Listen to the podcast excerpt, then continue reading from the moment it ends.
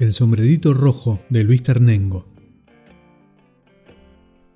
Sobre la hamaca del patio, un extravagante sombrerito rojo comenzó a hablarle a los jóvenes allí reunidos y les dijo, chicos, esta noche les voy a contar una historia de un grupo de viejitos soñadores que fueron como un faro para algunos artistas contemporáneos.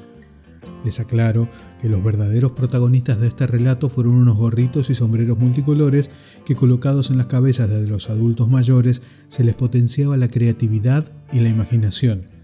Esto que les cuento ocurrió hace mucho tiempo, cerca del año 2030, y en esa época se desarrollaba aquí, en nuestra región de América Latina, una subterránea y casi imperceptible batalla cultural. Los viejitos soñaban con cosas un poco locas, como aumentarle los impuestos a los bancos, a las mineras y a las petroleras. También se imaginaban que a los maestros, a las enfermeras y a los investigadores les pagaban salarios dignos. Algunas veces se despertaban con ganas de recibir buenas noticias, como que se reabrían fábricas, que se congelaban las tarifas, que se aumentaban los presupuestos para la cultura, para los deportes y para la gente más vulnerable. Pero cuando despertaban, se daban cuenta de que la realidad estaba llena de injusticias y que esa situación no les permitía ser felices. Fue cuando decidieron compartir sus sueños y comenzaron a organizarse. Primero, se dedicaron a escuchar las voces de todos y todas, lo que les permitió tener sus mentes abiertas. Luego pudieron aprender de las experiencias del otro y por último trataron de mantenerse unidos porque se dieron cuenta que así eran más fuertes. La máxima utopía que llegaron a tener este grupo de soñadores fue la delirante idea de construir la última trinchera imaginaria de la batalla cultural para defenderse de la colonización del pensamiento y con la finalidad de edificar ese mágico lugar, comenzaron a escribir poemas, relatos, fábulas, guiones de películas, a sacar fotografías, a componer música, a moldear hermosas esculturas, a pintar conmovedores cuadros. Y en todas esas expresiones artísticas, estos incorregibles soñadores denunciaban las injusticias y los olvidos que en esos momentos los medios de comunicación no le mostraban a la sociedad. Y a pesar de que esa trinchera era un lugar de lucha, allí no había miedos, ni demonios, ni tormentos. Al contrario, lo habitaban las risas, el placer y la esperanza, porque al encontrar las raíces de nuestras lenguas originarias, de los ritmos musicales, de aromas inéditos, de las sabidurías ancestrales, el alma de estos viejitos se iba nutriendo y nutriendo hasta llenarlos de un orgullo colectivo que era casi indestructible. Durante este conflicto de poder, los opresores se dieron cuenta de que para ganar esta batalla cultural necesitaban que los oprimidos se fueran olvidando poco a poco de la memoria colectiva, de su identidad latinoamericana y hasta de la propia historia de sus pueblos. En ese entonces, estos viejitos idealistas la tenían bien difícil porque los poderes dominantes ya no necesitaban ejércitos para invadirlos, simplemente los colonizaban con imágenes comerciales y con aplicaciones en sus celulares y en sus computadoras, que les despertaban el deseo de vivir y de parecerse cada vez más a quienes los estaban sometiendo.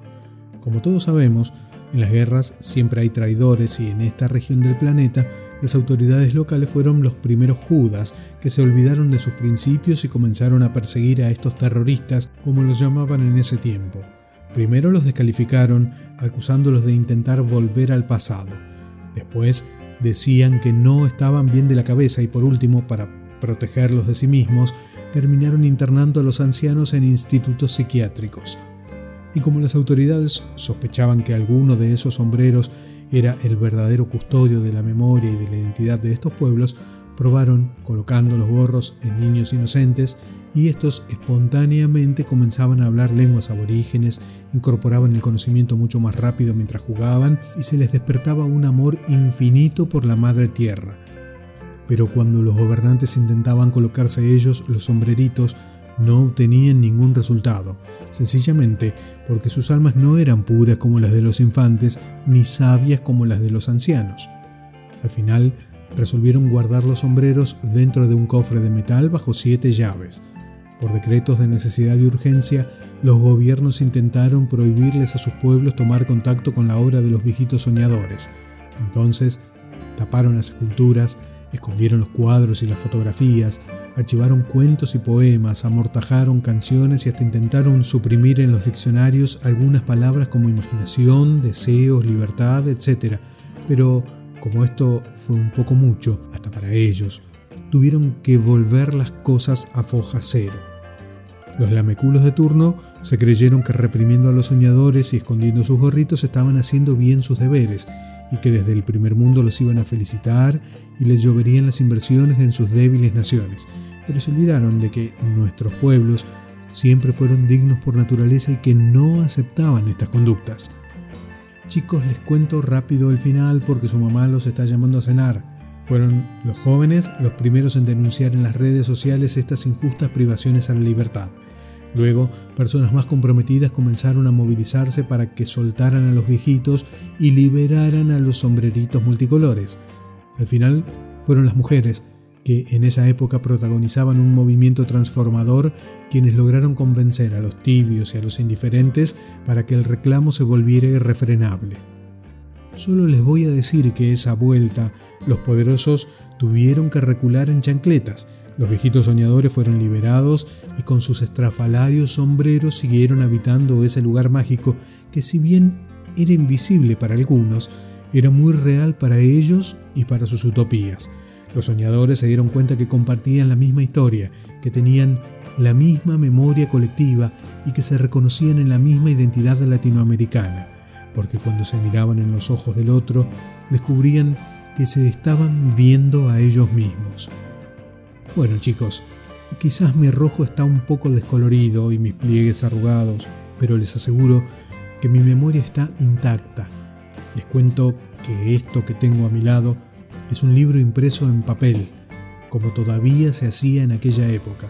Vengan, acérquense, toquen sus hojas, huelan la tinta, valoren sus enseñanzas, atesoren sus palabras.